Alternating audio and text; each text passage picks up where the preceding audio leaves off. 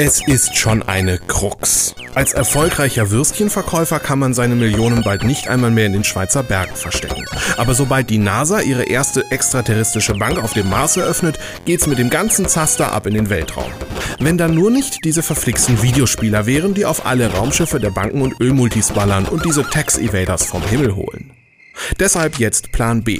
In generischen Biolaboren auf dem roten Planeten züchten die Steuerflüchtlinge blutrünstige Aliens und schlagen zurück, wie bei Duke Nukem. Da muss man schon die Pistolen in beide Hände nehmen, um die Weltherrschaft der Killerkaninchen noch zu verhindern.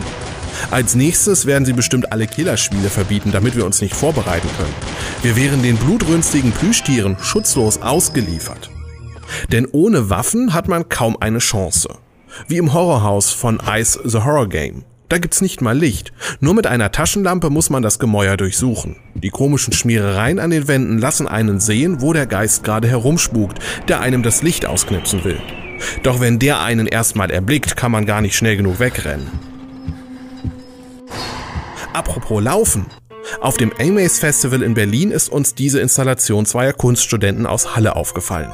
Die haben kurzerhand einen Stahlrahmen zusammengeschweißt, eine Walze aus Autoreifen mit der Maussteuerung gekoppelt und lassen Spieler auf einer Rolle durch einen wundersamen Polygonwald laufen. Mit ganzem Körpereinsatz kann man das Gestänge nach rechts und links kippen. Statt 3D-Beamer soll The Gaudi Woods später auch mit einer Oculus Rift Brille laufen. Unity macht's möglich. Ausprobieren kann man es dann im Computerspielemuseum in Berlin, das bereits zwei Installationen von den Künstlern geordert hat.